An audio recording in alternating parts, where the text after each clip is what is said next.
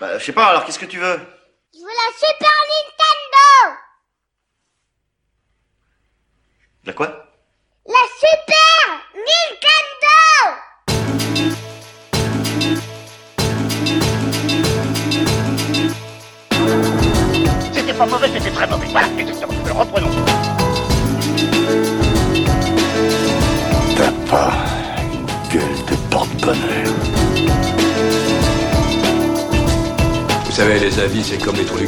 Tout le monde en un.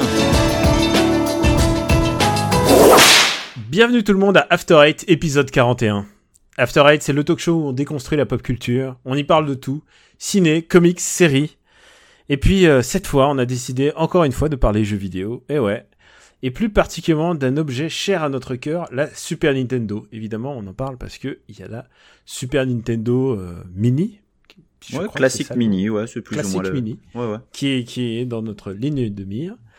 Je suis Daniel Andreev et de l'autre côté du globe veille sur la paix et la tranquillité de notre planète. Euh, un ancien combattant, Benjamin François alias Quix, vous venez de l'entendre. Hello Benjamin, comment vas-tu? Eh ben, ça va, salut Daniel, salut les auditeurs. Alors, ancien combattant, alors c'est pas Veterans Day, mais c'est vrai que c'est le 4 juillet, on enregistre le 4 C'est juillet. pour ça que je dis ça. Euh, donc il faut euh, savoir que si vous entendez des pétards ou des feux d'artifice, eh bien c'est tout à fait normal, puisque bah, j'enregistre depuis mon domicile et euh, la fenêtre est ouverte. Donc voilà, faudra pas s'inquiéter, ce ne sont pas forcément des coups de feu. Pas forcément. Et puis comme tu montes, tu vas faire un enregistrement bien clean, on va pas, on va pas les entendre.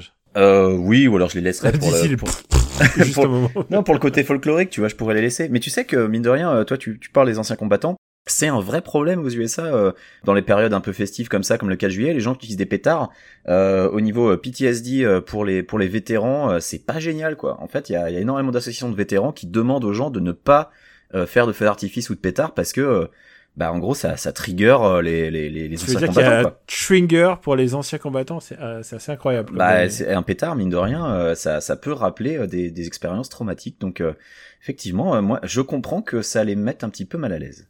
Je veux bien croire que en allant voir Saving Private Ryan, ils ont eu des, ils ont eu un trigger, mais mais mais avec des pétards, c'est c'est c'est compliqué. Bon, allez, dis-moi, qu'est-ce que t'as fait de nouveau là? Parce que on enregistre donc un 4 juillet, tu l'as dit, on enregistre un peu tard par rapport à nos habitudes. Qu- Qu'est-ce qui t'est arrivé tout ce temps-là? Bah, déjà, euh, j'étais un petit peu euh, euh, sous le choc d'apprendre que Jean-Christophe Cambadélis restait au Parti Socialiste. Non, Oh, enfin, tout le monde s'en bat les couilles en fait, on s'en fout. Euh, non, j'étais en week-end. Euh, j'étais en week-end à Monterey. Euh, nous sommes allés, euh, ma, ma future épouse et moi-même, dans le nord de la Californie. Bon, pas le nord-nord, parce que c'est encore au sud de San Francisco et qu'il y a encore du nord au-dessus de San Francisco. Mais par rapport à nous, c'est quand même le nord et on l'a bien senti euh, d'un point de vue température, parce qu'il faisait vachement moins chaud. Euh, mais Monterey, une charmante bourgade juste au nord de Carmel, Carmel qui est certainement une ville chère au cœur de notre ami papa, puisque c'est la ville de Clint Eastwood, euh, où il a, il a des propriétés, je pense. Euh, et donc Monterey, euh, c'est une, une ville qui est tout à fait charmante, euh, dont les, les paysages rappellent un peu la Bretagne, alors c'était bien la peine de se taper 9000 bornes, mais euh, c'est très joli. Euh, on a fait un, un musée de cire euh, qui nous avait été décrit euh, par le- l'ami qui nous hébergeait euh, de Horrifying Museum, donc on s'est dit il faut absolument qu'on le voit parce que si c'est... euh, Ah, les musées décadents. voilà, c'est un, c'est un musée de cire avec euh, des mannequins qui sont dans un état de décomposition assez avancé. Et effectivement, c'est particulièrement atroce. Euh, mais ça raconte l'histoire de la ville de Monterey euh, et c'est une, une histoire narrée par euh, John Steinbeck. Et comme je n'ai pas du tout fait mes devoirs, en fait, je me suis pas du tout renseigné pour savoir si c'est parce qu'il avait vécu à Monterey, mais je pense que oui, je pense qu'il a vécu à Monterey. En tout cas, c'est ce que le, le musée de cire essaie de nous faire croire. Quoi qu'il en soit, euh, c'est assez joli, c'est fort mignon. Euh, c'est aussi une ville protégée euh, parce que et ça on le voit quand on se tape le trajet, il y a des puits de pétrole un peu partout et du coup ils ont protégé euh, l'environnement, euh, donc il est interdit de forer euh, dans la dans, la région. Mais sinon, euh, tu, tu vois des puits de pétrole, euh, c'est un peu les mêmes euh, que euh, pour les gens qui se rappellent dans le flic de Beverly Hills 2. Au tout début du film, on voit euh, l'inspecteur Bogomil courir euh, dans les collines de Culver City. Alors pour le coup, c'est plus à côté de chez moi, Culver City, mais avec ces espèces de, de machineries euh, qui, qui vont et viennent de haut en bas. Je sais pas si tu vois le truc auquel je- auquel je pense. Euh, c'est un peu comme tu sais, c'est euh, ces espèces de mobiles en forme d'oiseau euh, qui, qui qui se penchent vers l'avant pour pour piocher un peu d'eau et qui remontent et qui redescendent, et ben c'est c'est le même type de puits de pétrole. Donc c'est pas les vieux Derrick avec des grosses cheminées, non, non, c'est des espèces de machins qui font des allers-retours.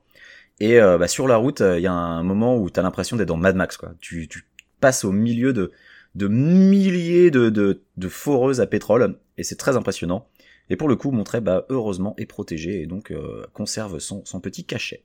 Ah, ça donne envie de, ça donne envie de visiter ça. Et euh, mais euh, voilà, et, et je pense que toi, qui es fan d'urbex, tu apprécieras le fait que Monterey est aussi une ville qui euh, est une base militaire, qui a énormément d'installations militaires, et il y a énormément d'installations militaires désaffectées. Et donc, il y a, bon, évidemment, il faut sauter un grillage et pas avoir peur de se faire arrêter, mais je pense qu'il y a beaucoup d'urbex à faire aussi dans la région. Voilà, ça voilà. me rappelle, que- ça me rappelle que j'ai un ami américain qui m'a conseillé une zone d'urbex où on va peut-être aller, et en fait finalement on a regardé, non finalement non parce que ça a l'air un peu dangereux. Euh, il y a Tchernobyl. des- y non mais non mais il y a des gangs, c'est c'est c'est plutôt c'est au sud de là où tu es. Il y a Ah des oui. gangs et il y a des ça a l'air vraiment genre waouh la nuit tombée, la nuit tombée il y a des vampires. Hein. C'est sud Los Angeles ou c'est sud-sud, genre San Diego, plus loin? C'est plutôt San Diego ouais. C'est plutôt Tijuana Ouais non non non c'est au sud c'est au nord de Tijuana quand même. Ah, c'est Oui, pas, mais pas au Mexique, d'accord. Non, non, c'est pas encore, euh, c'est pas encore. Parce qu'il faut l'expliquer, la, la frontière mexicaine est à, à cet endroit-là est pas très sympathique. Enfin, c'est pas. C'est ça. Tijuana en fait est une ville qui a qui euh, est très fréquentée parce que c'est juste sur la frontière et San Diego est à 10 bornes. Euh, mais Tijuana est une ville euh, où la criminalité euh, est un petit peu haute, Élevée. on va dire. Voilà. Et, et où les jeunes, euh, les jeunes américains vont parce que bah ils ont pas besoin d'attendre 21 ans pour se bourrer la gueule. Voilà, c'est tout donc, c'est pas cher, C'est vraiment la légal. décadence, quoi. Et euh, mais du coup, bah il y a des prises d'otages. Et oui, et c'est problématique. hein. Il y, a, il y a des cartels euh, au Mexique qui bah, euh, chopent des petits Américains en goguette et puis euh, qui font des demandes de rançon. Donc voilà, c'est pas c'est pas formidable. Alors, c'est- c'est pas mon actu, hein, je te rassure tout de suite. Mon actu, bah, tu veux que je te fasse rire Euh, Parce que je me suis rendu compte en, en essayant de, de me reconcentrer sur ce que je vais raconter que, en fait, ça avait à peu près la même cohérence que le scénario d'Injustice 2. Alors, si vous avez aimé, si vous avez aimé moi en train de raconter Injustice 2 dans l'épisode précédent. Gros succès. Euh, hein. Ah ouais, oui, j'en ai, j'ai eu beaucoup de retours. Genre, eh, putain, mais on dirait les recettes pompettes, tu vois, genre, genre, on dirait que c'est un mec bourré qui te raconte une histoire. Moi, tu sais qu'à cause de ça, j'ai recommencé à jouer au 1 et je me suis rendu compte qu'en fait, le 1 n'explique pas du tout le début et qu'il faut absolument lire le comic book que je n'ai pas pour avoir le début avec Superman euh, qui tue Qui Lois punch- et tout qui bordel. punch Lois, ouais. Ouais, voilà, ouais, tout ça, j'ai pas. Ça, c'était dans l'épisode précédent. Donc aujourd'hui, accrochez-vous, j'ai vu Transformers 5, Oh, donc. The, La- The Last Night. Et donc c'est le Michael Bay qu'on euh, aime tous. Euh, et qu'on aime tous, je l'emploie avec des guillemets, vous ne les voyez pas, mais je, je les mets carrément. Mais c'est un peu un parallèle avec mon musée cire des horreurs, en fait, hein, Transformers 5. J'ai essayé de résumer le cinéma de Michael Bay, et en fait, pour moi, et je pense que je parle un peu sous, sous, le, sous le contrôle bienveillant de, de papa, je pense que Michael Bay, c'est le cinéma d'un mec qui fait l'hélico avec sa bite. tu vois ce que je veux dire? L'expression est de lui ou de toi? Je veux savoir. De moi, de moi. Elle est très très bien. C'est une très belle image un pour mec- Michael Bay. C'est un mec, il est là, il te monte sa top pendant cinq, pendant trois, pendant deux heures et demie. et c'est, c'est à peu près ça en cinéma. C'est Voilà, tellement bien dit. Ah, c'est merveilleux. Et, et ce qui, ce qui m'a choqué dès le début, c'est qu'il y a un changement de ratio permanent dans le film. Et quand je parle de ratio, c'est vraiment genre l'écran il bascule, il y a un moment cinémascope. Oui, j'ai entendu parler de ça. Ça parle de Il y a- 1,85 à 2 à autre chose. Enfin, c'est du Il y a genre genre il y a huit changements de ratio différents dans... possibles et il y a des changements de ratio permanents et parfois dans la même scène. C'est-à-dire à un moment tout d'un coup tu as une scène, tu regardes un un, un, un décor, en général, c'est pas plus de trois secondes. Parfois il y a des moments où tu dis "Waouh, c'est beau" et t'as même pas le temps de voir qu'il a déjà il est déjà passé à autre chose et parfois le, le changement de ratio est sur le même plan. Mais parce que les changements de ratio, euh, dans le cas d'un film partiellement tourné en IMAX, comme Dark Knight Rises par exemple, je peux comprendre. Mais là, enfin, je veux dire, euh, c'est quoi l'intérêt? Parce que c'est même pas un changement de ratio de cinémascope à IMAX. C'est un changement, euh, enfin, c'est des changements qui n'ont aucun sens, si j'ai bien compris ce que j'ai pu lire à droite et à gauche. Ça n'a aucun sens. Aucun, aucun. Voilà. À part peut-être, euh, euh, je sais pas, réveiller le spectateur. Alors, il faut que je précise quelque chose. C'est le, c'est le, un des premiers Transformers où j'ai pas eu envie de dormir parce que je l'ai vu en 4DX. Ah, tu me Je vais plaisir. expliquer ce qu'est la 4DX à nos, à nos Bah, auditeurs. réexpliquer ce que j'avais expliqué pour Fast Oui, and. Furious. Mais vas-y, réexplique. Donc, c'est un, tu te mets sur le fauteuil et le fauteuil, il va bouger comme c'est pas possible. C'est un cinéma dynamique. il va te balancer de, la- de, de l'eau, il va faire des flashs, il va te faire une ventilation, et je pense que pour le cinéma de Michael Bay, c'est exactement ce qu'il faut en fait. S'il faut un, un cinéma un peu euh, de perlimpapin, euh, je- si, si tu me permets Bah, il l'expression. faut du cinéma de fête foraine, quoi. Voilà, c'est ouais, c'est exactement ça. Il faut du roller coaster. Et comme euh, dans Michael, chez Michael Bay, il y en a, il y a pas plus de 5 minutes de pause sur euh, sur euh, sur sur deux heures et demie. 5 minutes, t'es euh, t'es Ouais. généreux. hein. Et, et celui-là, c'est- il est un peu un peu plus court que les précédents. Il dure seulement 4h50. Tu sais quoi? J'ai essayé de te le résumer, mais ça n'a aucun sens. Au dé- euh, Ce qui est bien dans ce film, et je pense que c'est son, c'est sa clé de voûte, c'est son, c'est sa hum, colonne vertébrale. Mais je crois que C'est c'est le, Anthony- dernier, c'est le dernier qu'il réalise, je crois aussi. Ouais, on sait jamais. hein. On Bah non, mais il y a déjà un 6 prévu, mais pas par Bay, a priori. Hein, ce- Ouais, mais tu sais, il faut jamais, faut jamais dire non à l'envie de, de jouer aux jouets euh, Ah bah, quand, quand, quand t'es millionnaire avec des, des jouets. euh. Alors donc, je vais rentrer un peu dans le détail du film. Vas-y, vas-y, je, je vais essayer de pas spoiler. Je dis juste des éléments de scénario. Il y a Anthony Hopkins qui fait la narration, donc c'est lui la clé de voûte, c'est lui le, le vraiment le mec qui tient le film complètement, et c'est aussi le seul à y croire. Euh, parce que Marky Mark, donc euh, Mark Wahlberg, euh, lui, il est, euh, enfin, il a la bouche hébétée pendant tout le film. Il est, il joue le, le Marky Mark le plus neutre possible. Mais Anthony Hopkins, il est à fond dedans. Et il joue Lord. C'est le, c'est le seul chevalier dans un film qui est censé se passer avec plein de chevaliers. C'est vraiment, c'est Sir Anthony Hopkins, c'est vrai en plus.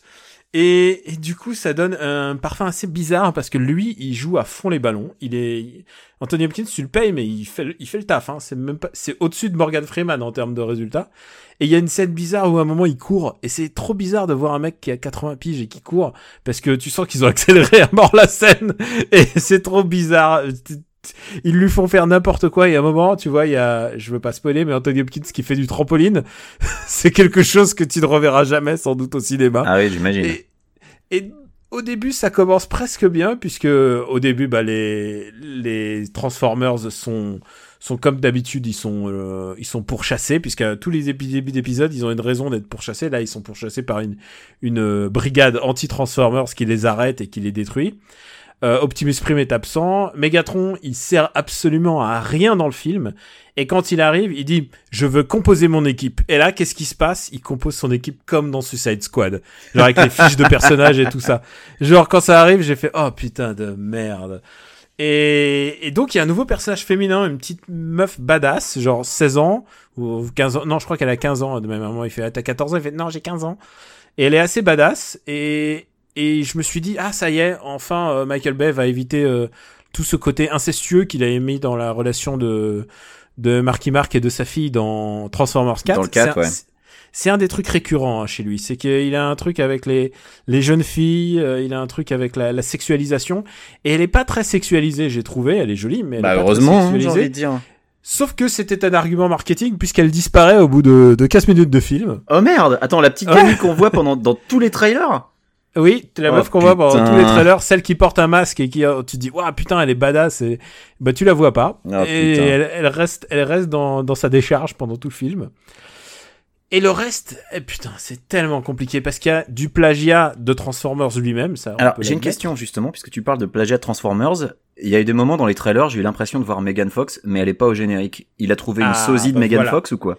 Voilà, exactement, exactement. Genre, que je t'ai dit plagiat de lui-même, c'est qu'il y a une nouvelle Megan Fox, qui, enfin, évidemment, non, c'est une jolie fille, c'est une jolie anglaise, mais c'est une nouvelle Megan Fox qui semble sortie d'un concours de sosie de Megan Fox. Mais c'est ça, elle ressemble à fond à Megan Fox. Moi, sur les C'est trailers, incroyable. tu, tu la vois un, un- juste un, un- une fraction de seconde, mais sur le coup, je me suis dit, tiens, ils ont, il a repris Megan Fox. Non, elle ressemble beaucoup.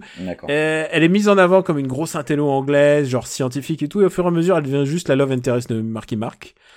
Et, et ouais, donc du coup, le, le film passe son temps à faire de la référence ou de l'autoréférence. Et d'ailleurs, on peut voir à quel point il a un mépris absolu pour Megan Fox, puisque, rappelons-le, dans le 3, il avait déjà, il y avait deux robots qui la traitaient de pute. Ouais. Rien que ça.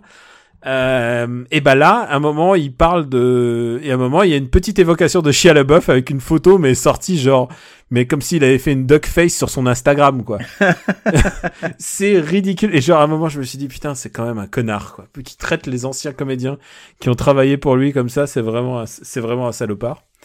Puisque en gros, euh, en gros, euh, en fait, on comprend que Shia LaBeouf, il fait partie d'une dynastie de, de gens. En fait, c'est comme, c'est comme les, hum, si tu veux, c'est comme le, euh, c'est comme, comment il s'appelle déjà, Nicolas Cage qui jouait le rôle de Merlin. Et en fait, tu comprends euh, dans ce film que, en fait, c'est pas, c'est, il s'appelle The Last Merlin, The Last Merliner ou quelque chose comme ça, le, le film. J'ai, j'ai un trou de mémoire. Et le, en fait, l'objet de ce film, c'est que, bah, Merlin, en fait, c'est pas un homme, c'est un titre, et que chaque génération a son Merlin. C'est vraiment débile comme film. et, et là, c'est un peu la même chose, mais avec euh, avec Shia LaBeouf qui était le descendant. Et là, donc, il y a un nouveau descendant à Shia LaBeouf. C'est c'est pathétique. Et quand je te parlais de, de plagiat, c'est que euh, il y a des plagiats de Star Wars, puisqu'à un moment, il y a des drones, et il y a des drones qui ressemblent à des TIE Fighters. Ah, oh, bah, Genre- pourquoi se faire chier? Attends. Ils sont filmés de loin et t'as l'impression que c'est des TIE Fighters, quoi. Il, il pouvait pas faire Star Wars, alors il l'a fait lui-même. Et il y a un majordome ninja. Euh, Il y a un majordome ninja Ah, qui est une espèce vendre, putain. de robot, de robot nul à yesh. Euh, mais c'est le plus, c'est évidemment le plus sympa parce qu'il est badass et tout, et qui littéralement un- une citation de C3 C3PO à, la- à, à tel point qu'un robot il dit mais qu'est-ce que c'est que ce C3PO d'opérette? Oh, Genre, bordel. Oh là Tu là. vois, c'est à ce niveau de citation. Ah ouais, non, c'est chaud. Euh, bon point, il n'y a rien de scato dans celui-là. Il n'y a rien de scato. Il y a quelques insultes donc euh, qui ne passent pas dans les sous-titres. Donc euh, les enfants, euh, euh, ça reste. C'est ce qu'on disait avec, euh, c'est ce qu'on dit souvent avec Greg. C'est inregardable par un enfant parce que ils disent trop de gros mots, ils disent, euh, Mais- ils disent trop, trop de trucs horribles. Plus que les au gros petit- mots, pour moi, le problème des précédents, c'était surtout la moralité des, des héros qui étaient des. Enfin, Optimus Prime qui était un enfoiré, mais incroyable, quoi. Tu dis, Alors, c'est pas un héros, Prime, quoi. Optimus Prime est un enfoiré ici aussi, Hmm. mais il est contrôlé. Oui, est, contre, euh, contre sa volonté. Alors qu'avant, contre c'était un enfoiré, mais c'était juste un enfoiré, quoi. Ouais. Voilà, je je sais pas si je voulais bien résumer. Écoute, ce que tu as dit sur euh, la, la sosie de Megan Fox, euh, moi j'avais une expression pour ça, c'est qu'elle s'est Denis Richardisée. C'est un docteur en physique thermonucléaire au début du film, et à la fin, c'est juste le plan cul de James Bond. C'est exactement ça. Bah, c'est, elle a été Denise Richardisée à fond. Ouais. Voilà, j'aurais pu vous parler de Planet of Apes, le dernier euh, Supremacy, qui est vraiment pas mal, euh, qui est vraiment vraiment très bien. J'aurais Ouais. pu vous en parler. J'aurais pu vous parler de Baby ça, Driver. C'est le, le dernier Planète des singes, c'est le dernier, ça sera une trilogie, il y en aura pas d'autres derrière, ou ils veulent rebooter toute la saga euh, dans la foulée, Alors, ou... Je, je, je ne vais pas spoiler ce qui se passe, mais la manière dont c'est fait, c'est quand même très, fi- c'est, c'est C'est c'est ouvert très final. Non, non, ah, c'est final, final. Ça, ça clôt un truc. D'accord, écoute, C'est- ça clôt, ça clôt, c'est-à-dire si si euh, la planète des singes commençait à ce niveau, à ce moment-là, ça pourrait, voilà, c'est bien. et donc le film est cool? Le film est cool et en plus, euh, bah, le, le méchant, il est vraiment Woody Harrelson, Ah, il Woody est Harrelson. extraordinaire. Il est en mode Woody Harrelson, euh, il est, il est, c'est un, c'est un, il y a rien de mieux qu'un mec antifasciste comme Woody Harrelson pour jouer un gros facho quoi. J'irai Il- peut-être le voir parce que euh, bah, j'en avais déjà parlé, j'avais pas du tout aimé le premier euh, et ça m'avait surpris parce qu'il avait plutôt des, des échos super positifs et j'avais trouvé ça nul à j'aimais- yesh, mais j'avais beaucoup le aimé le deuxième. J'avais beaucoup Mais le aimé deuxième, ouais. il est, alors il est dans la veine du deuxième, mais c'est un blockbuster tellement intelligent comparé à, comparé à tout ce qu'on a vu, c'est-à-dire euh, il y a vraiment beaucoup de morale, les personnages sont super écrits, ils sont pas manichéens. Bah, enfin, ils- si tu l'as vu juste si, ils après sont manichéens, mais ce que je veux dire, c'est qu'ils ont tous des justifications pour l'être-. Ouais. Oui, et quand tu sors de Transformers, euh, Oui, ça, ça doit faire un choc quoi. non mais attends, euh, quand tu sors de Transformers, même, euh, pff, même Suicide Squad, c'est Hamlet, quoi. Suicide Squad, c'est mais- Hamlet. Honnêtement, comme titre d'épisode, ça pourrait le faire. Le le problème, c'est que les gens vont avoir l'impression qu'on va parler d'ici. Oui, oui. si on était dans Super puis- Ciné ça ferait un bon titre. Suicide Et Squad. puis il y a Baby, il y a Baby Driver, euh, il y a Baby Driver aussi dont on va reparler dans un épisode suivant puisque Ben, je pense on- que il est, il est sur ta shopping list. Il est sur ma shopping list et fait partie des films que je serais allé voir si je n'étais pas parti en week-end. Et euh, de toute façon, il sort à la mi-juillet en France et je pense que on reparlera de Baby Driver et peut-être de toute la filmo d'Edgar Wright. On n'a pas encore décidé, mais on reviendra dessus. On reviendra. C'est en fonction des envies et, des... et, et, et, et de nos organigrammes, j'ai envie Mais de dire. ouais. Je me permets aussi d'ajouter un, un, un petit quelque chose. Allez, vas-y. C'est, euh, les gens ont été assez surpris sur Instagram puisque j'ai posté euh, aujourd'hui même une story, donc euh, dans quelques heures, dans quelques minutes, elle, elle n'existera plus, où je déblistais un colis que j'ai reçu. C'est François, François Co, un ami, qui m'a envoyé, qui m'a envoyé des affiches de films. Absolument François sidérantes. Co, est-ce qu'il n'est pas de Nanarland, cet homme-là? Si, si, si. Je me disais bien euh, aussi. Et il m'a envoyé des affiches de films, euh, donc des classiques du cinéma français, À bras ouverts, Et si j'étais un homme. Euh, Il y a Les Visiteurs 3. Red dingue. il y en a, il y en a vraiment beaucoup. Euh, je le remercie. Et en plus, c'est des grandes affiches de cinéma, quoi. C'est des, Ouais. c'est des affiches euh, tu vas insortables. retapisser ton appart avec ça. Magnifique. Oui, ah là, non, vraiment, c'est super. Il y a vraiment des, les, grands- il y a Vicky, tu sais, le truc de la sœur de Nicolas Bedos. Donc voilà pour expliquer ça. Et en fait, tu sais, ces derniers temps, je poste pas de photos parce que j'ai découvert que, euh, j'ai découvert une cousine super éloignée qui vit en Angleterre. Euh, et, et, et en fait, je me suis, je me suis lié d'amitié avec son mari et son mari, en fait, est, re- est- est- il est journaliste photographe. Et, euh, et, et en fait, je me suis abonné à son feed Instagram et vice versa. Et j'ai vu son feed Instagram et j'ai eu la ton quoi avec mes conneries, avec mes avec mes jouets, avec mes cosplays, avec mon urbex.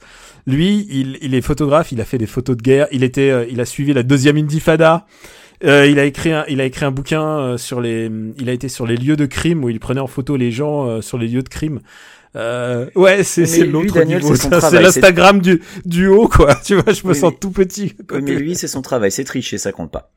Oui, c'est vrai, c'est triché. Et est-ce que tu veux que j'ajoute encore un petit détail? Oh, Allez, vas-y, on est à 24 on est minutes de news, on s'en fout. Putain, sans papa pour une fois. Et j'ai commencé le CrossFit. Et j'en parlerai euh, la prochaine fois. Je vous, je vous ferai un, un débriefing. T'as failli mourir. Non, non, ça va. Tu sais, je suis un sportif. Et mais il fallait vraiment que je me, me décroute un petit peu. Et, euh, et pour expliquer à ceux qui ne connaissent pas le CrossFit, globalement, c'est un cours de musculation fitness qui se propose de vous transformer en Ryu, comme le, le noble guerrier japonais de Street Fighter. Ah, le grand maître Euh, du karaté. Ouais, grand maître de karaté, puisqu'il permet, il, il vous, il vous permet d'être pas, d'être bon en tout, en fait. Voilà, d'être à peu près bon en tout. C'est très compliqué, j'en parlerai dans l'épisode suivant si je survis d'ici là. Je pense que là, on, a, on est bon sur le point Oh, bah là, on a fait de la news, là, on est bon. Allez, on passe à la Super Famicom.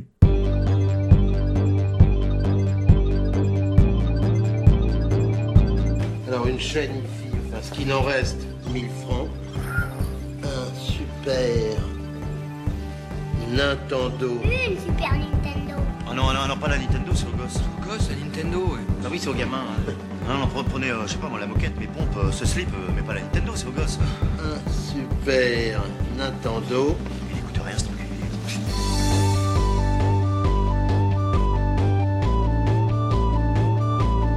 29 septembre, c'est le jour où sort la Super NES Mini. On l'attend, j'ai envie de dire qu'on l'attend tous, mais en même temps, on est, on est perplexe, on savait tous que ça allait arriver, on l'a rêvé un peu tous, on avait tous notre idée un peu de Logitech euh, parfaite. Et finalement, la voilà, elle arrive, euh, et puis euh, est venu ce, qu'on appelle le, le réser- la pré- le- l'enfer de la précommande, le reservation game. Et voilà, on s'est tous rués pour essayer de, de réserver la nôtre. Est-ce que tu as réservé la, nôtre, la tienne, Quix? Alors, j'ai réservé la mienne en Europe, euh, parce que Ah. j'avais pas du tout envie d'avoir le design américain qui, euh, moi, ne me parle pas du tout. Euh, et que, si tu veux, c'est quelque chose que j'ai essayé d'expliquer sur Twitter à, tous les gens qui se croyaient un peu malins en disant ah mais tu prends un Raspberry Pi et puis euh, c'est la même chose et c'est vachement moins cher et t'as tous les jeux que tu veux. C'est des gens qui n'ont absolument pas compris la raison pour laquelle on veut la, la Super NES Mini. C'est-à-dire, euh, je veux dire, euh, merci, heureusement que t'es là quoi. Genre je savais pas qu'on pouvait déjà l'émuler avant. Non, euh, les gars, vous êtes pas malins parce que vous avez un Raspberry Pi, vous avez juste pas compris quel est l'intérêt d'avoir la machine. Avoir la machine, c'est 90% le form factor, c'est l'objet, c'est la nostalgie d'avoir un truc qui nous parle. Et euh, moi, euh, je sais que j'ai une NES Mini euh, chez ma copine et à chaque fois que je vais chez elle et que je la vois à côté de ma télé, enfin, ça, ça, ça me fait plaisir de la voir. C'est le, le- une bouffée de nostalgie qui me prend. C'est, c'est purement un truc de vieux con. Et euh, voilà, le- avoir l'objet, c'est 90% de l'intérêt et les 10% restants, c'est Star Fox 2. Donc j'ai précommandé la mienne, mais j'ai précommandé la Super NES européenne parce que les jeux, dans les faits, en fait, oui, bien sûr que je vais y jouer, mais c'est pas l'important. L'important, c'est d'avoir quelque chose. C'est cette, c'est une pure Madeleine de Proust, mais alors vraiment dans le sens littéral du terme. Il me faut cet objet avec cette forme familière qui me rappellera des souvenirs. Cet objet avec cette forme familière. C'est vrai que c'est une matérialisation littérale de notre enfance, ouais. puisque elle est sortie quand on était ado. Euh, elle nous faisait rêver. Euh, moi, moi j'étais un Sega Kid. Euh, je- J'étais très Mega Drive. Et j'avais la NEC aussi. Et donc, du coup, euh, pour moi, c'était l'ennemi, tu vois. C'est un peu... euh, Ah, t'étais, peu- t'étais guéguerreux dans les cours de récré? Ouais, j'étais un peu guéguerreux, euh, j'étais élevé un peu à ça, Atari, Amiga, tout ça. Et j'ai souvent choisi le camp des, des outsiders et des losers, et donc j'ai choisi euh, Sega forcément. Et en même temps, Sega était Et Sega, clan très des losers. en France. Ouais, faut le dire vite. Hein. Sega en Europe euh, était pas un loser. Hein. En Europe, ils se démerdaient Non, ils étaient, bien. hein. ils étaient très puissants et la Master System avait plutôt bien marché. Et du coup, la Mega Drive a eu quand même quelques, quelques années pour s'imposer euh, comme, comme une vraie machine de gamer. Donc pour moi, Nintendo, c'était euh, c'était la World Company quoi. C'était euh, c'était comme euh, c'était comme Microsoft, tu vois. Ouais. Et, et j'y suis venu assez tardivement à la Super Famicom puisque euh, j'y suis venu au moment déjà de Zelda. Donc euh, pour moi, c'est tard parce que ça veut dire un an après sa sortie japonaise. Ouais, sortie Japon. Mais c'est toujours avant la sortie française. Oui, évidemment. Mais, mais évidemment, tu peux pas nier la puissance de, de cette machine. Euh, c'est c'est ce qui s'est fait mieux en 2D, en fait, presque, j'ai envie de te dire, dans à, cette... à part la Neo cette- Geo, bien sûr, mais euh, c'est une branche particulière, Ouais, mais- la Neo Geo. Non, mais la Neo Geo, elle couvrait vraiment un spectre très, pas très large de jeux vidéo, en fait, justement. Alors que là, tout d'un coup, euh, c'était la machine de Final Fantasy. Ah bah oui, oui, la Neo Geo, c'était jeux très arcade. C'était, euh, Ouais. voilà, t'avais pas de... la machine de Final Fantasy, c'était la machine de Dragon Quest, c'était la machine de mes RPG parce que euh, parce que sur Mega Drive, faut dire un tout, il faut dire un peu, j'ai un peu tout tout tout tout euh, tout fait. Au bout d'un moment, il fallait que je je, je, je m'oriente vers quelque chose d'autre. Et là, tout d'un coup, il y a Front Mission, tu vois, il y a des- vraiment des, des jeux forts pour moi. Mm. Euh, Square, Squaresoft en faisait beaucoup. Bah, les FF, les Euh, Dragon Quest, tout ça, c'était ouais. sur, euh, sur Enix, Super c'était- Famicom. Enix était assez puissant. Mm. Euh, et puis, et puis il y a les grands classiques de Capcom, il y a les grands classiques de Konami. Euh, Il y a vraiment, on va, on va, en, on va en parler. Hein. Il y a, il y a, il y a des jeux qui nous sont, qui nous sont très chers et des jeux qui d'ailleurs ne sont pas sur cette console. J'ai envie de te dire. Oui, bah des jeux qui sont pas forcément sur la sur la Super NES Mini, mais on, on reviendra dessus un peu par la suite. Ouais. Euh, moi, c'est c'est une console euh, qui qui m'a vendu du rêve. euh, franchement, Euh, je me rappelle, j'étais j'étais tout minot, euh, je venais à peine d'avoir eu ma NES et j'étais loin de savoir qu'au Japon, euh, bah il y avait déjà une console Nintendo 16 bits euh, qui était sortie. Et euh, je lisais euh, comme tout le monde les magazines de l'époque. Et quand je dis les magazines, à l'époque pour les consoles, il y avait surtout un magazine, il y avait Player One, puisque Joypad et Console Plus n'existaient pas encore. Euh, et euh, et j'ai mis trois mois à l'époque au moins à comprendre que Super Famicom, ça voulait dire Nintendo 16 bits. Mais je me rappelle en voyant les screenshots dans les magazines, euh, moi, quand j'ai vu qu'il y avait euh, Final Fight qui allait sortir sur console, ça m'a rendu mais complètement dingue parce qu'à l'époque, je squattais la bande d'arcade en rentrant du collège. Donc, euh, faut s'imaginer le, le petit mec de 10, de 10 ans euh, qui se balade avec ses pièces de 5 balles euh, pour jouer à Final Fight sur les, sur les bandes d'arcade. Au bout d'un moment, quand on lui dit non, mais tu peux avoir le jeu à la, maison, évidemment que ça te du rêve. Et donc euh, ensuite, quand j'ai compris que c'était donc la future console Nintendo, alors qu'il y avait même pas encore de date de sortie européenne annoncée, j'ai économisé, j'ai économisé, j'ai économisé pendant longtemps puisque la, la console est sortie en décembre 90 au Japon et elle est sortie en France en avril 92. On a eu, on a mis un an et demi à l'avoir. Enfin, c'était quand même une époque où euh, faut s'imaginer, euh, t'imagines demain la, la PlayStation 5 sort euh, au Japon et elle sort en France euh, un an et demi plus tard, c'est inimaginable. Et à l'époque, c'était courant. Faut bien voir que quand la quand la Super Famicom est sortie au Japon, la NES en France avait quoi un an? Enfin, c'était euh, enfin non, elle Super avait un peu plus, mais le problème c'était sa distribution qui était complètement chaotique. Voilà. Et Super Mario Bros Flor- 3 j'ai- était pas sorti. Super Mario Bros 3 j'ai était pas sorti par exemple. Non, non, Super Mario World est sorti avant Super Mario Bros 3 en France. Et les mecs étaient dégoûtés, quoi. Ah Ouais, tu m'étonnes. Et euh, moi, je, ça me rendait ouf. Hein. Déjà, le décalage qu'on avait sur, le, sur les USA, c'était fou. Mais alors, le décalage qu'on avait sur le Japon, on n'en parle même pas. Et, et à cause de ce décalage, quand tu y réfléchis, tu te rends compte que, alors oui, elle, elle a été euh, produite encore pendant plusieurs années au Japon, euh, après la, même après la sortie de la Nintendo 64. Mais quand tu regardes, elle est sortie en France en avril 92 et en août 93. Un peu plus d'un an plus tard, Nintendo annonce déjà euh, son association avec Silicon Graphics pour une nouvelle machine qui à l'époque s'appelait le projet Reality et qui deviendra la Nintendo 64. Enfin, tu te rends compte, t'as t'as la console depuis un an, 64. euh, Ultra 64 puis Nintendo 64 effectivement. T'as la console depuis un an et on t'annonce une nouvelle machine qui sort. Enfin, mais euh, mais c'était à se c'était à se c'était à se flinguer quoi. C'était un cauchemar. Euh, donc euh, au final, euh, la, la machine euh, en Europe euh, a eu une durée de vie assez courte parce que la première PlayStation euh, sort au Japon en décembre 94 et elle sort en Europe euh, un an après, je crois à peu près. Mais tu Mhm. voyais déjà les jeux en 3D dans les magazines. Enfin, tu vois, même pas deux ans après la sortie de ta Super NES, tu vois dans les magazines de- des images de, de, de, de Ridge Racer. Enfin, évidemment, ça fait bizarre, quoi. Moi, j'ai une relation assez différente avec cette console, puisque moi, c'était la console de la découverte, puisque euh, c'est là où je dois avouer, c'est qu'à l'époque, j'ai j'ai vu quelqu'un, un de mes copains, et il avait une espèce de boîtier qu'il mettait sur sa console, et Ah, un adaptateur. il mettait des disquettes, et Ah, Doctor un Doctor, c'était un wildcard, si, si tu veux être super Un précis. super wildcard, un copieur. Et c'est un copieur, évidemment. Et du coup, euh, il avait accès à des centaines de jeux vidéo, à des, et genre des trucs que je n'ai jamais vus dans ma vie à l'époque.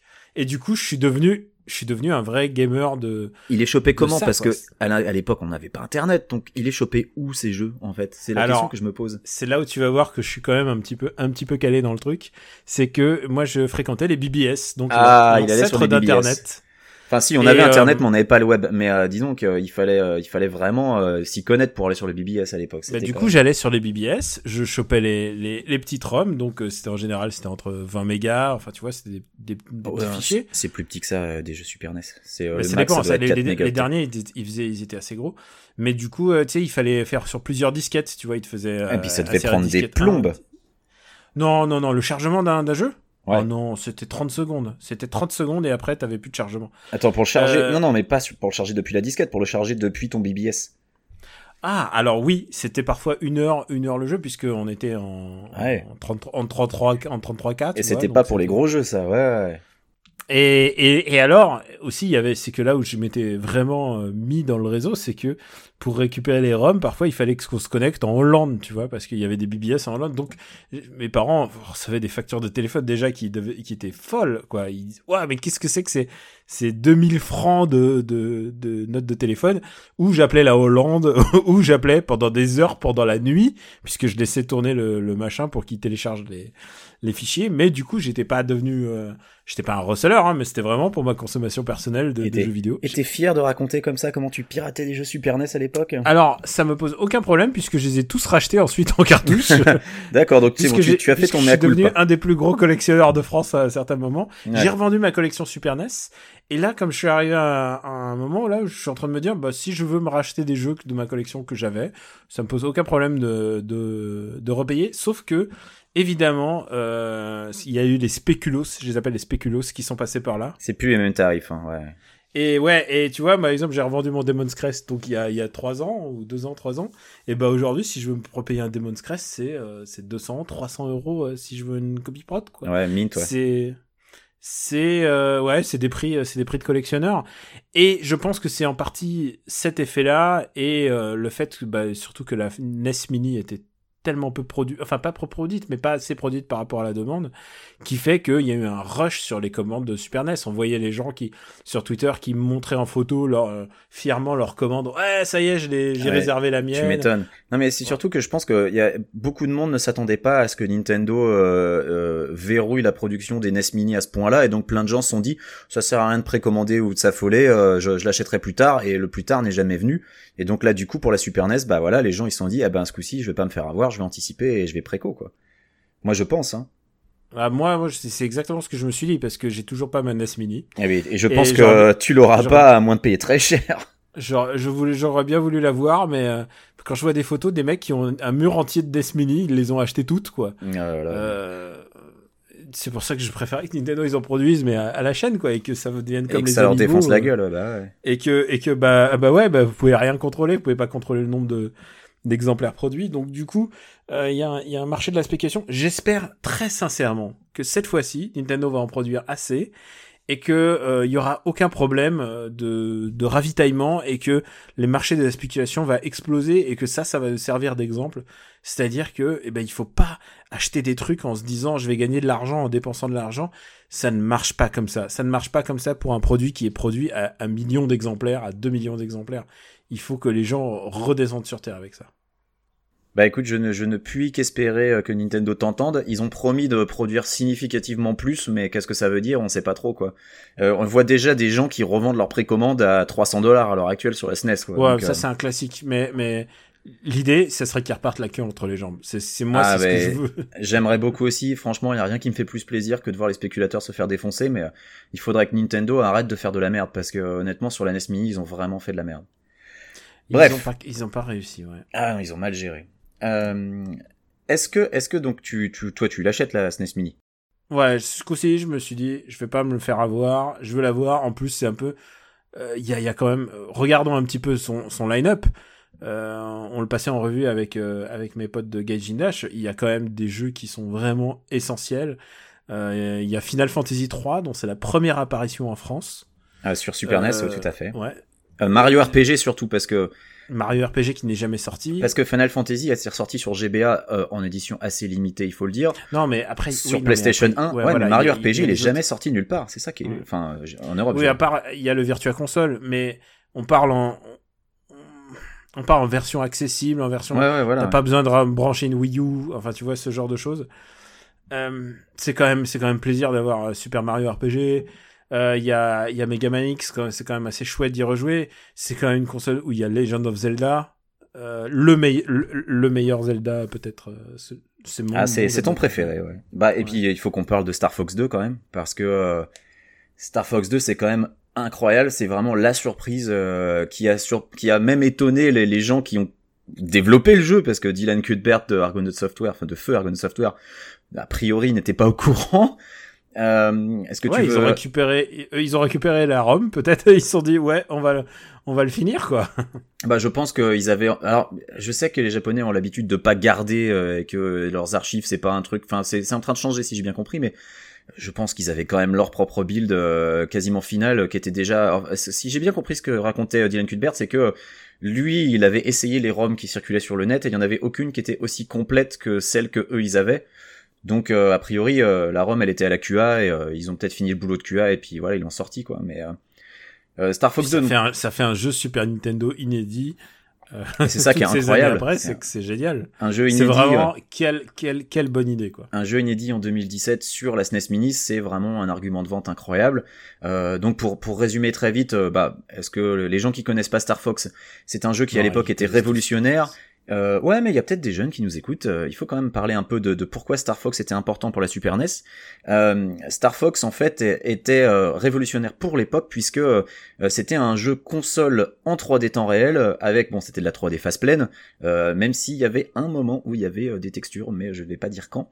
Et, et, bon, à la base, la console n'était pas capable de faire ça, mais pour permettre à ce jeu de tourner sur Super Famicom, ben, la petite équipe de Argonaut Software, donc dont le, le, alors je sais pas si Dylan Cuthbert c'était le boss d'Argonaut Software, mais quoi qu'il en soit, ils ont développé une puce supplémentaire euh, qui s'appelle le Super FX et qui euh, donne à la Super Famicom des, euh, des fonctionnalités de 3D.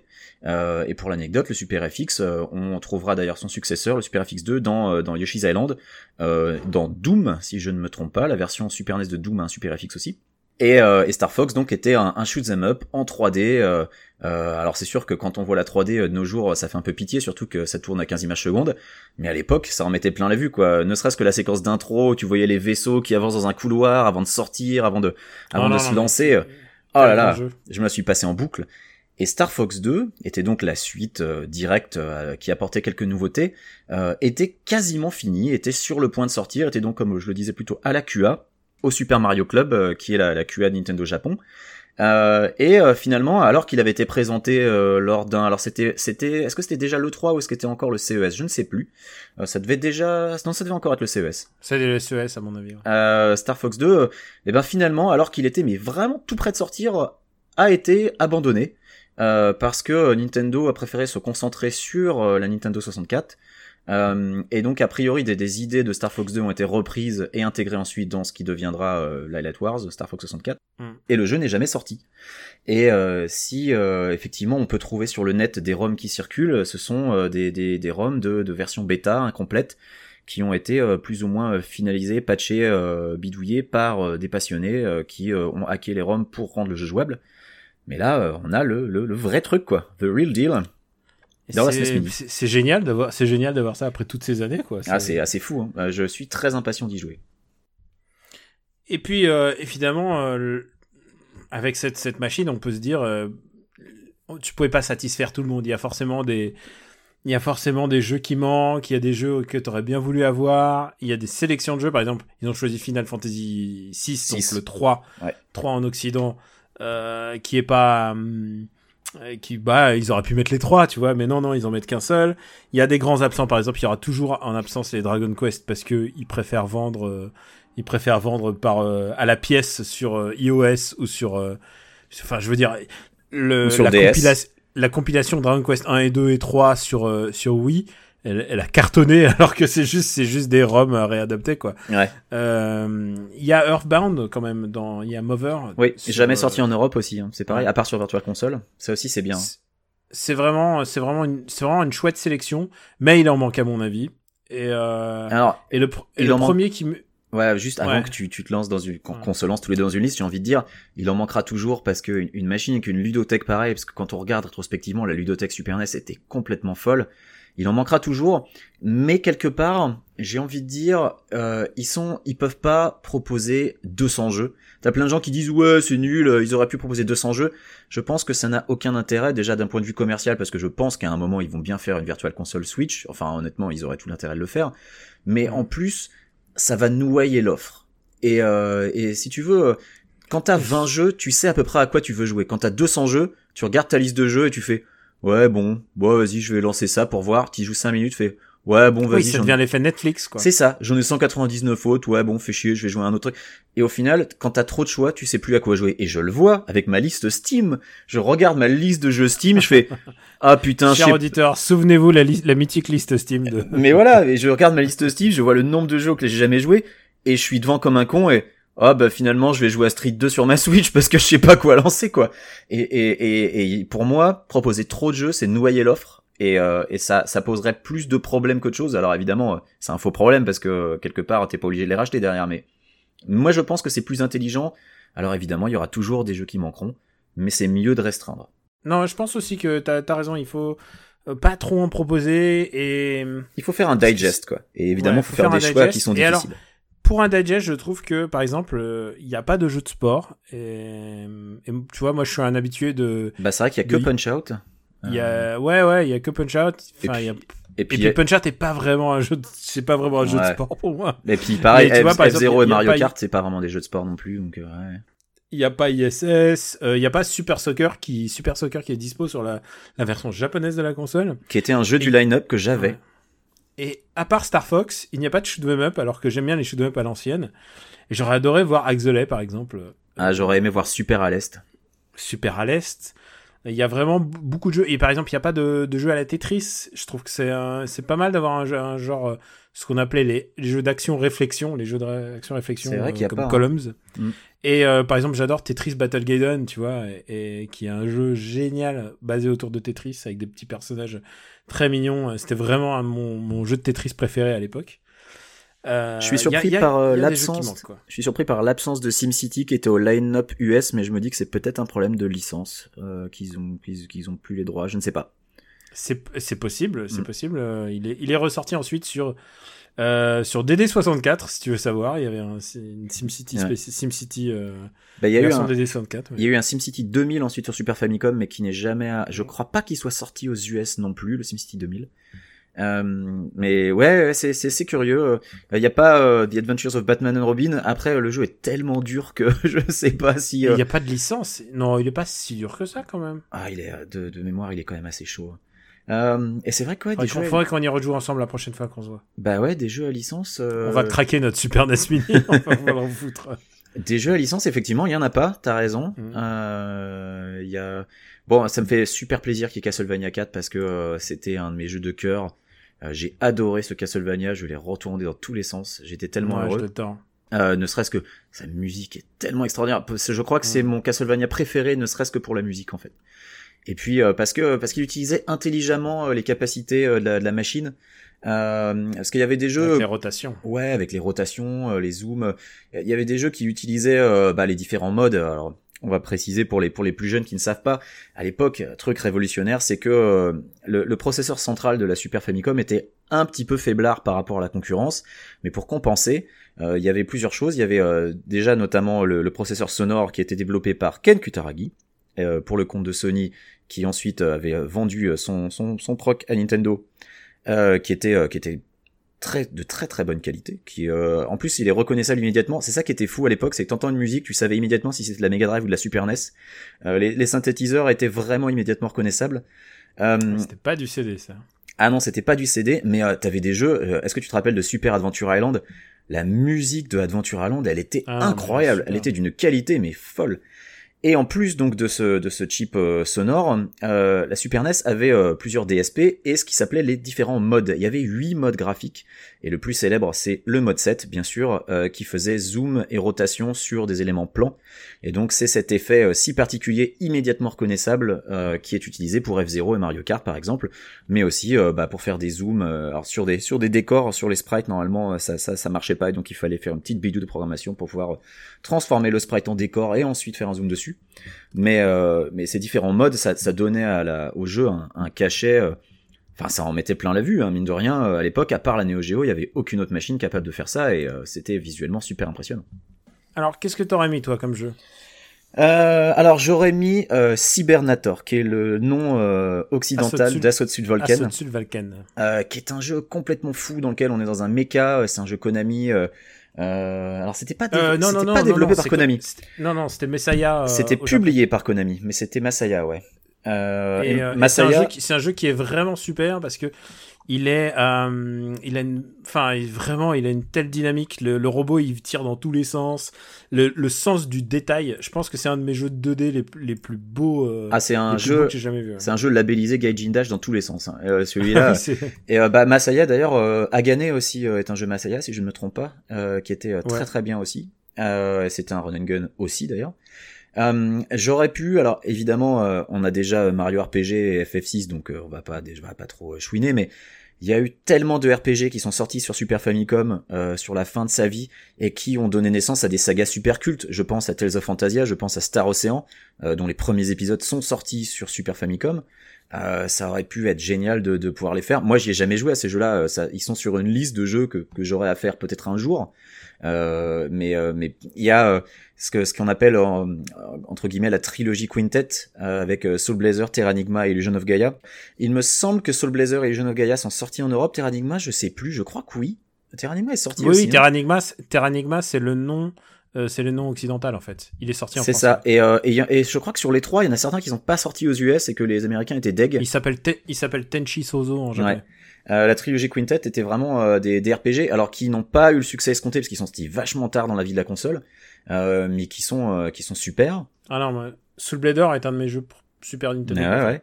Euh, y a D'ailleurs, c'est pour ça que c'est pour ça que j'adore Actraiser et c'est vraiment cette veine cette veine des jeux qui, qui vraiment qui étaient créatifs, qui étaient à la fois des action RPG, mais qui en même temps euh, bah, dans Soul Blader, tu tu ressuscites des gens et ça ressuscite une ville au, au fur et à mesure. Actraiser, t'as aussi une gestion, t'as aussi une gestion de ville. Il y avait, c'est vraiment la veine post-populus quoi. Et j'adore, j'adore ça quoi. C'est vraiment des, des super beaux jeux. Et en plus, la musique d'Actraiser, elle est signée Yuzo Koshiro et c'est une des plus belles musiques de, elle est de cette elle génération. est extraordinaire et Actraiser j'aime beaucoup, sauf la toute fin où tu te tapes un boss rush où tu te refais tous les boss dans le dernier niveau. Ah ouais, il est Et c'est horrible, alors que le jeu est pas si dur que ça, il est globalement prenable, mais cette toute fin avec ce couloir où tu t'enchaînes les boss, c'est un cauchemar. Et pour euh, finir euh, avec Quintet euh, et Enix, Robotrek, euh, qui était un RPG euh, euh, un peu futuriste. Euh, alors, euh, dans- en fait, c'est marrant parce que visuellement, ça rappelle un peu FF6 dans le design, euh, mais par contre, au niveau du gameplay, c'est, c'est, ça ressemble à Pokémon, et c'est ça qui est assez rigolo.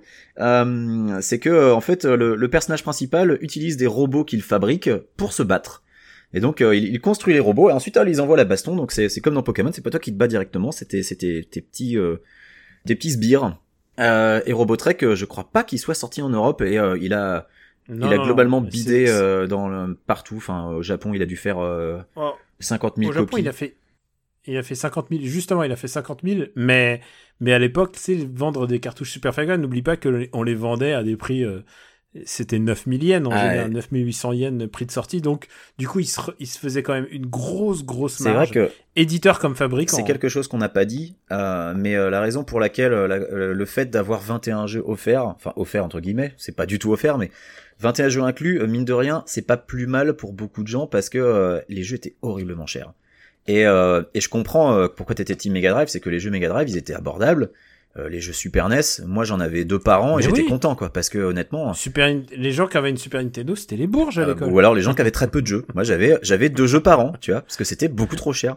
Moi j'ai la chance d'avoir un anniversaire qui est fin juin et donc du coup j'en avais un tous les six mois, tu vois. Mais euh, mais les, les jeux euh, Super NES les moins chers étaient à 450 francs, Euh, donc c'est l'équivalent de un peu plus de 70 euros. Et c'était les jeux Nintendo. Les jeux d'éditeurs tiers étaient à plus que ça. Euh, je pense que les gens euh, qui euh, à l'époque ont acheté Street Fighter 2 euh, à plein tarif s'en rappelleront. Le jeu coûtait 690 francs, le jeu coûtait plus de 100 euros et c'était le prix officiel. C'était pas un prix en import. En import, ça atteignait des proportions délirantes. Et, et, voilà. Et l'import, d'ailleurs, on en a pas parlé tout à l'heure, mais c'est vrai que l'import c'était aussi quelque chose qui était qui était réservé globalement aux habitants des grandes villes. Moi, habitant la campagne, si tu veux, je me contentais de baver sur les jaquettes des magazines et les jeux arrivant en compte-gouttes. Ça fait aussi partie de l'aura de la Super Nintendo et de ce, côté mythique qu'ont certains jeux. Tu vois, des, jeux que tu voyais uniquement en screenshot et, euh, et tu pouvais pas y jouer. C'était probablement frustrant. Bah alors, moi j'étais pas parigo et du coup, euh, je, bah, les BBS. ça, me, ça me, non les BBS, mais aussi j'allais dans les boutiques, j'avais mon score game qui était à, à Jussieu et tu te souviens de Score Game avec Scory, le, la célèbre chaîne de magasins bah, Je me rappelle des pubs dans les magazines parce que moi, Score Game, j'en avais pas dans mon bled. et, et j'allais à Score Game et puis du coup, pour 150 francs, bah, je payais 150 francs et j'avais Evo. Et qui est devenu depuis un de mes jeux classiques, tu vois. De... C'est un jeu encore Enix euh, aux États-Unis. 150 francs, t'avais Evo? Comment t'as fait pour l'avoir aussi ouais, peu en cher? Ah, en occasion. C'était l'occasion, d'accord. C'était l'occasion. Moi, j'étais un gros acheteur de jeux d'occasion. Et du coup, c'est comme ça, je, parfois j'en achetais en, en lot et j'en revendais. J'étais un petit peu businesseur. Euh, ouais, voilà mon passé de businesseur qui, qui a disparu. Mais ça m'a permis de découvrir euh, Rockman, euh, Rockman et Forte, tu vois, genre des des hum, le fait de enfin je dis Rockman et Forte mais euh, c'est parce que je viens je viens de voir le nom sur une liste mais par exemple Captain Tsubasa plutôt Captain Tsubasa donc Olivier Tom les jeux qu'Olivier Tom je, je voyais la jaquette je fais putain il y a un jeu Olivier Tom il faut que j'y joue et après je me suis acheté tous les jeux super, sur Super Famicom qui existent de Captain Tsubasa. Euh, je me suis acheté le 3 le 4 le 5 et c'est des RPG de foot quoi. Et je devenais fou. Il y avait tellement d'offres. Euh, je pense à Enix euh, et Square, Squaresoft. Il y avait il y avait Bahamut Lagoon. Bahamut Lagoon encore un jeu inédit qui est vraiment très très beau. Il est d'une beauté c'est un c'est un tactical RPG euh, par Squaresoft qui reprend un peu l'esthétique de Final Fantasy VI il y avait Front Mission qui a beaucoup compté pour moi parce que bah, c'est des robots, on peut entièrement les customiser. le système de, de combat est génial. C'est euh, c'est fait en partie par les mecs qui vont ensuite faire le système de combat de, de FF10, tu vois. Donc tu vois, c'est des, euh, tu vois là, comme je disais avec Tales of et, euh, et Star Ocean, c'est des séries des, qui ont commencé sur Super Famicom, mais qui, euh, bah, dont on n'a pas eu les premiers épisodes officiellement en Europe. Et comme moi, ce qui se rapprochait le plus d'un magasin de jeux vidéo dans mon bled, c'était Jouer Club. Je te laisse imaginer que l'import et l'occasion, c'était pas trop leur truc, quoi. Ah oui, alors si, si à l'époque je te disais qu'il y avait deux Fire Emblem déjà sur Super NES, il y a, encore, il reste encore euh, au moins deux ou trois, deux ou trois Fire, euh, Fire Emblem inédits de la Super NES. Est-ce qu'il y en a pas un qui est un remake du premier sur Famicom ou euh... ah bah si, si le premier, c'est pour ça que c'est le remake sur Famicom, mais ensuite euh, il y a Seisen no Keifu qui est qui est mon préféré, il y a Trachea, enfin vraiment, et Trachea en plus, lui il aurait une légitimité à être sur la version euh, japonaise de la, de la NES Mini, de la Super NES Mini, parce que c'est un jeu qui est sorti en dehors du réseau cartouche en fait, il est sorti, il fallait euh, mettre sa cartouche en, tu sais, t'avais une cartouche vierge, et t'allais dans les Lawson et dans les... Ah oui. je crois que c'était Lawson, et tu allais avec ta cartouche vierge, et il se chargeait dans la mémoire flash de la bah, cartouche. C'était un peu l'équivalent du D-System en fait, euh, mais version Super Famicom en fait, ils avaient fait un... Ouais, et j'avais acheté le jeu d'ailleurs comme ça. Ah ouais. J'avais acheté une cartouche vierge. Je, dois encore l'avoir. Mais du coup, tu l'as rechargé où ta cartouche vierge? Tu, tu allé au Japon ou? Ah bah oui, c'était quand j'étais ah, au Japon. Je pense que c'était 96 euh, vu la date. donc ouais, il y a encore il y a encore plein de jeux, mais en même temps, j'imagine qu'ils veulent se ménager une euh, une marge pour ensuite faire une euh, Super NES 2 quoi. C'est évident qu'un jour ils vont ils vont en refaire parce qu'il faut alimenter la nostalgie euh, sur plusieurs années. Je sais pas si ils ont... je sais pas s'ils en referont une parce que ça noirait un peu. Tu sais, euh, au bout d'un moment, les gens ils ont pas une place euh, infinie autour de leur télé. Avoir 5 Super NES juste pour avoir 100 jeux, honnêtement pour moi l'évolution logique c'est une, une virtual console sur Switch. Je sais pas ce qu'ils attendent franchement. Bah oui, parce que et on est bien d'accord que faire une N64. Alors j'ai beaucoup de respect pour la N64. J'adore cette console, mais une N64 mini avec avec les meilleurs jeux N64 t'auras vite fait le tour. Et puis surtout, euh, la taille de la manette N64, il soit deux fois plus grosse que la console. Enfin, je, honnêtement. ah oui, c'est vrai qu'il y a une manette propriétaire que tu, enfin vraiment, Après, qui devient compliqué. Je peux comprendre que les gens qui ont grandi avec la 64, euh, eux, ça leur ferait plaisir. Moi, ça me parle moins déjà parce que euh, c'est c'est plus la même époque, c'est plus la même chose. Euh, mais mais ouais, je je pense que l'évolution logique, ça serait ce serait la, la, la Virtual Console sur Switch honnêtement, les jeux 16 bits sur un, bel écran euh, comme celui de la Switch, ça va mais tellement bien rendre. Déjà, je vois les jeux Neo Geo euh, que j'en ai acheté deux euh, sur Switch, ils sont tellement jolis sur l'écran de la Switch. Franchement, ressortez des jeux Super NES sur Switch, ça va être mais tellement beau, ça va tellement bien rendre. Moi, je l'attends, hein, cette Virtual Console. Euh, honnêtement, je vais être capable de craquer comme un bon gros pigeon.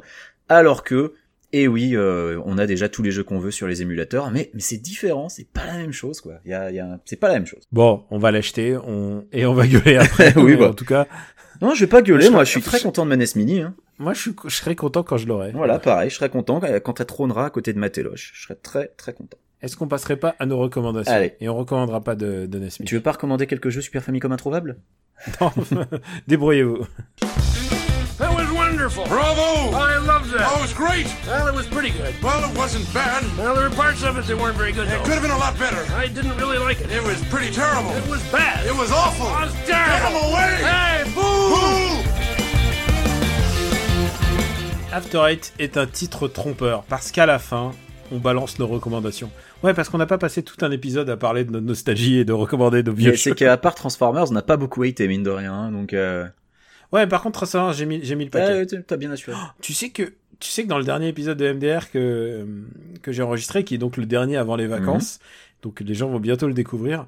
J'étais pas harassé, mais j'étais exaspéré par le dernier film que j'ai vu. Est-ce que et, tu as euh, le droit de... s'appelle Mon Poussin. Ah, tu as le droit de dire ce que c'est, d'accord Oh, je veux dire que c'est mon poussin. Et, et, et les gens m'ont dit putain, t'as été un peu, un peu, euh, un peu grossier quoi. as- mais en même temps, tu sais quoi, à un moment quand le film est nul, il faut le dire, il faut, faut. Mais genre, donc pire que à bras ouverts, pire que si j'étais un homme? Non. Ah, quand même pas. Non, alors, mais il est quand même dans le vraiment dans le dans le bas du peloton pour moi. Parce que tu prends tes aises, en fait. Plus les, les semaines passent et plus, plus tu désespères et plus tu deviens vulgaire. C'est c'est peut-être ça en fait. Mais c'est ce que disait quelqu'un. Il me disait t'es meilleur quand t'es quand t'es au bord de ta li- quand t'as ta limite break, ta barre, ta jauge qui a explosé et que t'en peux plus et qu'il faut insulter le film. Bon, bah, je vais tout lâcher. Alors Ouais. vas-y, balance. Euh, ma recommandation, euh, c'est un jeu que j'ai eu la chance de voir au Mix euh, lors de l'E3, le Media Indie Exchange. Euh, c'est un jeu qui s'appelle Road Redemption. Et si vous êtes assez rapide pour Google avant que j'explique ce que c'est, vous allez vous dire, Hmm, tiens, ça me rappelle un autre jeu, car effectivement, c'est une sorte de remake euh, 3D euh, moderne de Road Rash. Daniel Road Rash, est-ce que ça te parle?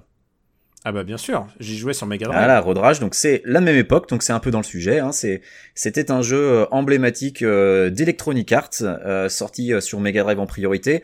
Ensuite, il y a eu euh, Road Rage sur 3DO. Alors là, les, les, les- pareil dans les magazines, les, les photos me vendaient du rêve. J'ai failli acheter une 3DO pour Road Rage. Heureusement que je ne l'ai pas fait. Euh, Sauf que c'est pas très bien. Le résultat était. Ouais, au final, c'était pas très jouable, mais les, les photos étaient top.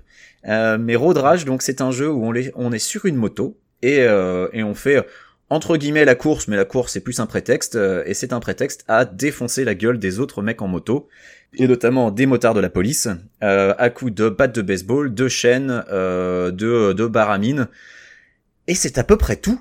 Et le truc, c'est que euh, la version moderne du jeu rajoute un mode campagne, euh, rajoute euh, un mode contre la montre. Enfin, c'est est assez sympathique en fait. Faut savoir que c'est un jeu qui a été kickstarté. quand la première version est sortie, elle était complètement pétée, gavée de bugs. Le jeu s'est fait défoncer. Le mec a dit OK, je je vais je vais refaire. Et il a refait globalement à peu près tout. Euh, je sais pas combien ils sont dans l'équipe. Moi, j'ai discuté avec juste un développeur, mais euh, en gros, le jeu est en early access sur Steam, donc vous pouvez l'acheter euh, dès maintenant. C'est d'ailleurs ce que j'ai fait euh, immédiatement. Il est à 20 dollars, je crois.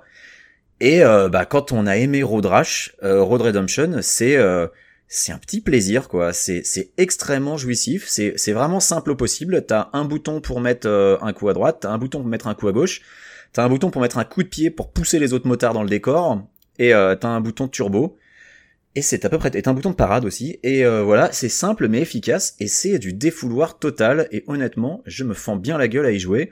Euh, Il y a encore quelques petits bugs. Le jeu est encore en early access, mais globalement, c'est pas mal généreux pour 20 dollars. Si vous avez aimé Road Rash ou si euh, l'idée de défoncer la gueule à un motard de la police à coup de baramine vous branche, eh bien allez-y, Road Redemption, c'est de la bombe. Bah écoute, ça me donne bien envie parce que je suis un peu nostalgique de cette époque où on pilotait une moto en tapant des gens. Et voilà, et tu vois, tu tu t'en fous du scénar, c'est le principe, c'est tu défonces la gueule des autres. Et ben franchement, T'avais vaguement, vaguement une histoire où il fallait gagner de l'argent. ouais, et, on n'avait pas besoin. et surtout pas te faire arrêter par la police. Voilà, on n'a pas besoin de grand chose à l'époque pour s'amuser. Et moi, je vais recommander un bouquin euh, que je viens de terminer. Tu connais ma passion pour les, les grands super-héros de notre époque, Tout à fait. euh, que ce soit Batman, que ce soit Sherlock Holmes, Jean-Christophe Cambadélis. Jean-Christophe Cambadélis et James Bond. Et c'est sur ce dernier que je vais m'attarder. Je suis, je suis un très très grand bondophile. Euh, Team up de l'improbable quand même, hein, Jean-Christophe Cambadélis et James Bond. Je sais pas si j'ai envie de voir ça. Hein. tu- je sais, je sais pas si lui aurait imaginé ça. Et j'a- j'adore James Bond et je et donc pour le coup j'ai lu un bouquin qui s'appelle Bond, l'espion qu'on aimait, qui est un bouquin écrit par euh, Frédéric Albert Lévy, qui est un ancien de Starfix. Donc le magazine, euh, ça- est-ce que ça, je, ça oui, parle Starfix, oui. Euh, bah, est-ce que... Ouais. Alors, attends, je confonds complètement. C'est pas le magazine fondé par euh, Christophe Gans ou c'est un autre? Avec c'est la bande à Christophe Christophe D'accord. Et donc et donc c'est un bouquin très intelligemment écrit qui n'essaye pas de raconter par le menu tous les films ou tous les acteurs ou toutes les péripéties et euh, il euh, il décortique la figure mythique de James Bond euh, à travers des exemples, à travers aussi son, son, son propre euh, son propre goût. Et je trouve ça vraiment, c'est un bouquin très très bien écrit. Euh, D'habitude, on a plutôt des bonnes analyses dans les bouquins US, je trouve. Et là, pour une fois qu'il y a un bouquin français qui, a qui est vraiment pas mal sur le sujet. Euh, si t'es un bondophile, même si t'es un bondophile, je pense que tu apprendras encore deux trois trucs. Mais surtout, t'as une vision d'un auteur et t'as une vision d'un mec qui, bah, qui a vu tous les films et qui, qui a des choses pertinentes à dire. Donc voilà, je redis le nom. Ça s'appelle Bond, l'espion qu'on aimait. Et c'est édité chez Hors Collection. Voilà. Eh ben écoute, je suis bondophile amateur puisque je suis en train de re-regarder tous les James Bond dans l'ordre chronologique, euh, donc ça peut m'intéresser. Ah, alors t'en es à, es à quel épisode Euh, en fait, ça fait longtemps que j'ai pas avancé. Euh, j'en suis, euh, j'en suis à l'avant-dernier Sean Connery. Non, au dernier Sean Connery. Euh, le dernier ou le vrai dernier? Euh, alors oui, pas celui où il revient, euh, celui juste avant l'arrivée de George Lazenby euh, que j'ai pas encore regardé. Euh, je sais plus le titre. Je les confonds déjà. tu tu c'est euh, c'est euh, c'est euh, les les- Écoute, je, pourrais aller sur Sens Critique pour te le dire, car je fais une liste dans laquelle j'écris des critiques au fur et à mesure que je les regarde, mais ça fait très longtemps que je l'ai pas mise à jour, parce que ça fait très longtemps que j'ai pas, que j'ai pas regardé de nouveau James Bond. Mais je la mettrai à jour.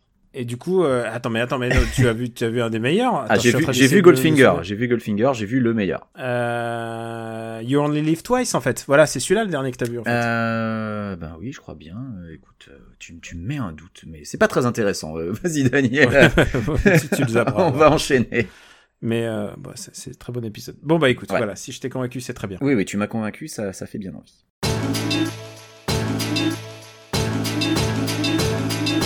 Alors je crois qu'on peut on peut s'arrêter là mon pote. Bah, je pense que ça va déjà me faire pas mal de boulot de montage avant que je puisse aller euh, manger de la barbaque et euh, picoler trop pour le 4 juillet. ça a l'air bien le 4 juillet chez vous C'est pas ça a mal. l'air très ça a l'air très vegan friendly hein. ça C'est ça très festif. Ça sent le mec qui va faire des burpees au CrossFit demain. Ah bah, je suis pas de course mais t'es fou. hein. Je- Ça, ça me tuerait ce truc-là. Quix, où peut-on te retrouver sur internet? On peut me retrouver sur Twitter KWYXZ, sur Sens Critique où je fais une liste sur James Bond, euh, sur euh, Gaming Sins un 98 quand j'ai pas la flemme de le mettre à jour, euh, et euh, sinon euh, sur les forums de GK je ne suis plus très présent en ce moment euh, parce que je suis assez occupé. Voilà, Daniel, où peut-on te retrouver? Eh bien, sur Twitter, Cameo Robotics. Euh, Vous pouvez aussi me retrouver dans un autre podcast qui s'appelle Super Ciné Battle. Ah bon, connais pas. Ouais, et effectivement. Et il y a aussi MDR, donc l'autre podcast qui est consacré aux comédies françaises, euh, qui va prendre, lui, prend des vacances, évidemment, euh, pendant, pendant l'été. Mais par contre, Super Ciné Battle et After Eight, on a prévu de rester là et d'assurer euh, autant que possible notre, notre, notre participation parce qu'on sait que vous écoutez beaucoup de podcasts en fait pendant les vacances. euh, Vous, vous imposez euh, Super Ciné Battle dans la voiture à votre femme ou vice versa. Euh, vous faites découvrir, vous, et donc du coup, il n'y a pas de raison qu'on arrête. On n'est pas la télé. Euh, on va essayer de, de modestement vous, vous embellir vos vacances. Euh, au moins autant que euh, certains mangent des ribs euh, le 4 juillet. Euh, vous pouvez nous retrouver sur euh, after8, euh, after8.fr. Vous pouvez également euh, nous retrouver sur YouTube, puisqu'on met, on met une version sur YouTube. Quand C'est- elle elle est se moins fait pas- conviviale, mais eh, par contre, pour les gens qui travaillent, c'est super. Quand elle se fait pas flaguer pour utilisation de musique, parfois ça arrive. Non. Ah, c'est arrivé avec un épisode euh, à base de Oye sa papaya. Merde, on s'est fait flaguer par Stubby Bugsy. C'est-à-dire qu'on s'est fait flaguer parce qu'on utilisait un extrait d'une chanson qui utilise un sample, donc c'est- ça fait plaisir. Quelle honte Mais c'est quoi Ça me rappelle, ça me rappelle quand j'ai fait un pari avec Greg sur Green Lantern. Et évidemment, j'avais raison hein, parce que c'est quand même un film de super-héros et j'ai une bonne mémoire. Mais pour être sûr et pour le montrer, j'avais téléchargé le film et je me suis fait flaguer par euh, Par Adopi. par Adopi pour Green Lantern. C'est vraiment la grosse honte. Oh, c'est moche. C'est moche, c'est moche, surtout que c'est vraiment, vraiment juste pour 30 secondes pour montrer un truc, que, pour montrer que j'avais raison. Comme quoi, ça nous perdra. On apprécie vraiment les commentaires sur, euh, sur iTunes et laisser des petites étoiles parce que ça, permet, ça aide au référencement. Ça, n'a l'air de rien, mais ça aide au référencement du, podcast. Alors que, parce que nous, nous en fait, on, on fait rien, on fait juste mettre le podcast et on compte un peu sur vous pour le faire connaître, pour euh, le, le répandre un peu partout. On se contente juste de le tweeter une fois, euh, une fois le mercredi et peut-être une fois le vendredi ou dimanche, mais voilà quoi. On fait le minimum parce qu'on espère que euh, vous adhérez au concept et que vous aimez nous suivre et que vous venez ici chaque, euh, chaque fois qu'on en pose un. Je crois qu'on a tout dit. Ah bah, on a tout dit. Et ben on vous dit à bientôt pour notre prochain épisode et on vous embrasse très fort. Des bisous.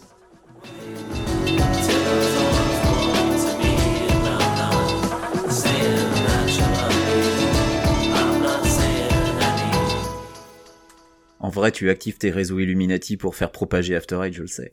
Ah bah écoute, on a Et ça me fait 20 plaisir 000, de- 20 000 vues, 20 000 vues mec. Ça fait plaisir de savoir que tu contribues à Super Ciné Battle parce que moi, on m'avait dit, euh, c'est papa qui m'avait dit, ouais, alors c'est moi qui parle et sinon il y a un autre mec.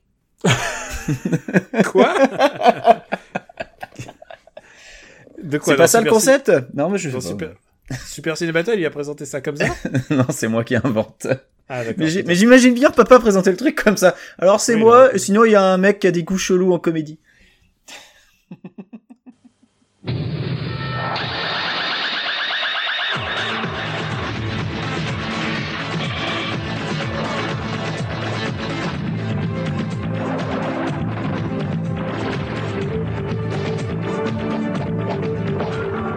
Street Fighter 2, le plus célèbre jeu d'arcade de tous les temps.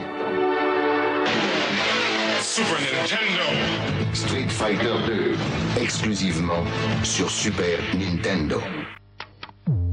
Finirez-vous un jour Zelda 3